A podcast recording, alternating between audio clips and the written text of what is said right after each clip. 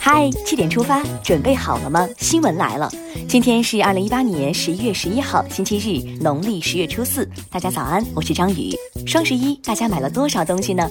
先来看看昨夜今晨都发生了哪些大事。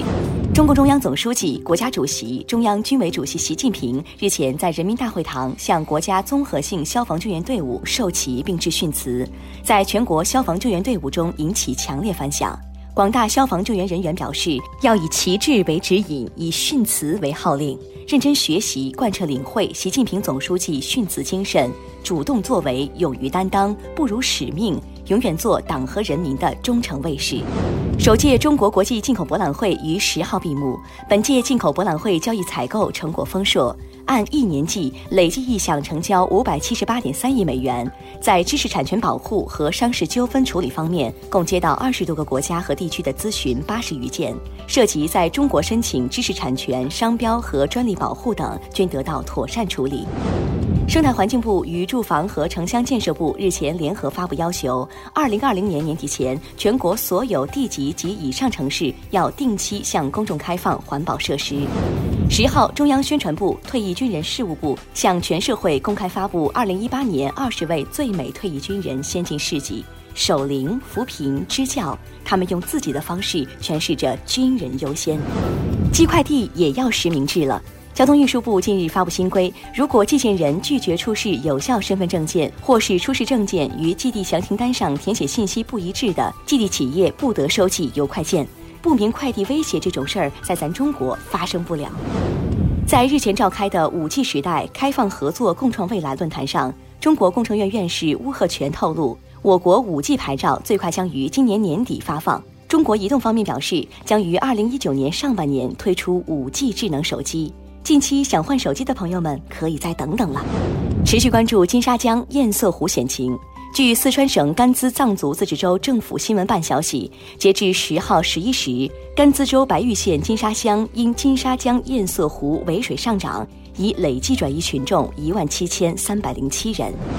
九号，福建省生态环境厅会同泉州市政府就泉港裂解碳九泄漏引发的环境污染事件，邀请有关专家对现场进行勘察研判。十号，专家组对群众关注的相关热点问题进行了解读。另据泉州市政府新闻办通报称，公安机关对事件发生时涉事四名企业人员进行依法调查取证。油污处理、水产品管控、损失理赔等工作正持续进行。十号，中国国际航空航天博览会进入第二个公众日。本次航展上，我国自主研制生产的喷气式支线客机 ARG 二一得到了现场观众的喝彩。截至目前，ARG 二一飞机的运营用户已达到三家，开通的航线覆盖了我国二十座城市，赞！下面来关注总台独家内容。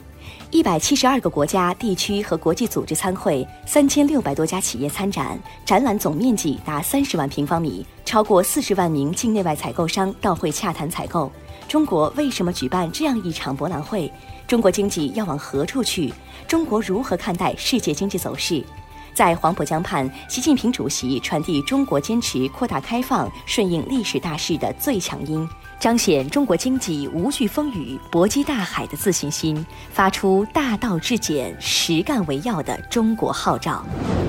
接下来关注一组国内资讯：自二零一九年一月一号起，北京将停征地方水利建设基金，预计每年可为单位和个人减轻负担两亿元。近日，黑龙江多地迎来当地入冬以来首场大雪，其中牡丹江地区降雪量持续较大。造成电力线路覆冰，导致八点八七万用户停电，电网部门正积极抢修。近日，南京公交吉庆门场站推出两条诚信公交，在车上放零钱，没有零钱的乘客可直接拿车上零钱投币，下次乘车时还上。相信公交车上的零钱会不减反增。今年五岁的大熊猫兄弟贡贡和顺顺十号乘坐飞机从故乡四川来到海南，这是国宝大熊猫首次安家落户海南岛。国国，我们一起去看海。你的快递也能上复兴号了。京广高铁北京至长沙高八三和高五零六次列车十号首次推出快递车厢，推出京香快递定时达服务。同时，北京到上海、成都间也是首次推出了铁路冷链快递，多种快递服务应对物流高峰，造福百姓的一大步，点赞。失而复得是不是一种小惊喜？广西南宁市一快递员日前因一时疏忽，在路边遗失了上百个包裹。南宁市公安局西乡塘分局十号通报，经连续多日追踪查找，快递包裹已被全部寻回并退还给失主。第二十七届中国金鸡百花电影节红毯仪式及第三十四届大众电影百花奖颁奖典礼十号晚在佛山举办。《红海行动》获最佳影片，导演林超贤同时斩获最佳导演，吴京凭借《战狼二》获最佳男主角。期待荧幕上出现更多的国产好电影。爱他就陪他一起看流星雨。据天文专家介绍，继南京牛座流星雨在十月十号绽放夜空后，十一月十二号晚，北京牛座流星雨也将迎来极大闪亮登场。赶紧约起来吧！看完身边事，把目光转向国际。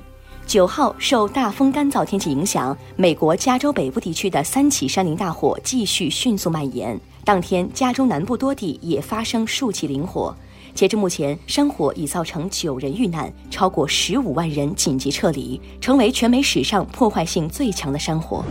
七号深夜，美国洛杉矶以西城市绍森欧克斯一家酒吧发生枪击案，十二人死亡。当地警方八号通报，凶手二十八岁，曾在海军陆战队服役近五年，服役期间因为表现优异获得多枚奖章。目前其动机尚不明确。据外媒报道，十月下旬以来，意大利感染流感的患者已经超过了十八点五万人，预计十二月将达到疫情传播高峰期，今年大约会有三百万至五百万人被感染。在意大利的同胞们要多注意，咱自己也得多注意防感冒。韩国国防部十号发布消息称，按计划，韩朝当天各自完成从非军事区十一个试点拆除哨所中撤除兵力、武器的工作，并开始拆除试点哨所。双方将于十二月对试点拆除工作进行检验。防霾大计有了新进展。据外媒报道，近日中英科学家联合发现，通过空调冷冻可以防止百分之九十九的雾霾进入室内，也就是说，让我大冬天开冷风喽。接下来进入今天的每日一席话：日月不同光，昼夜各有宜。二零一五年九月二十二号，习近平主席出席华盛顿州当地政府和美国友好团体联合举行的欢迎宴会，并发表演讲。引用“日月不同光，昼夜各有宜”，指出正是因为有了差别，世界才多姿多彩；也正是因为有了分歧，才需要聚同化异。矛盾是普遍存在的，纯而又纯的世界是不存在的。“日月不同光，昼夜各有宜”出自唐代孟郊的《答尧夫见记》。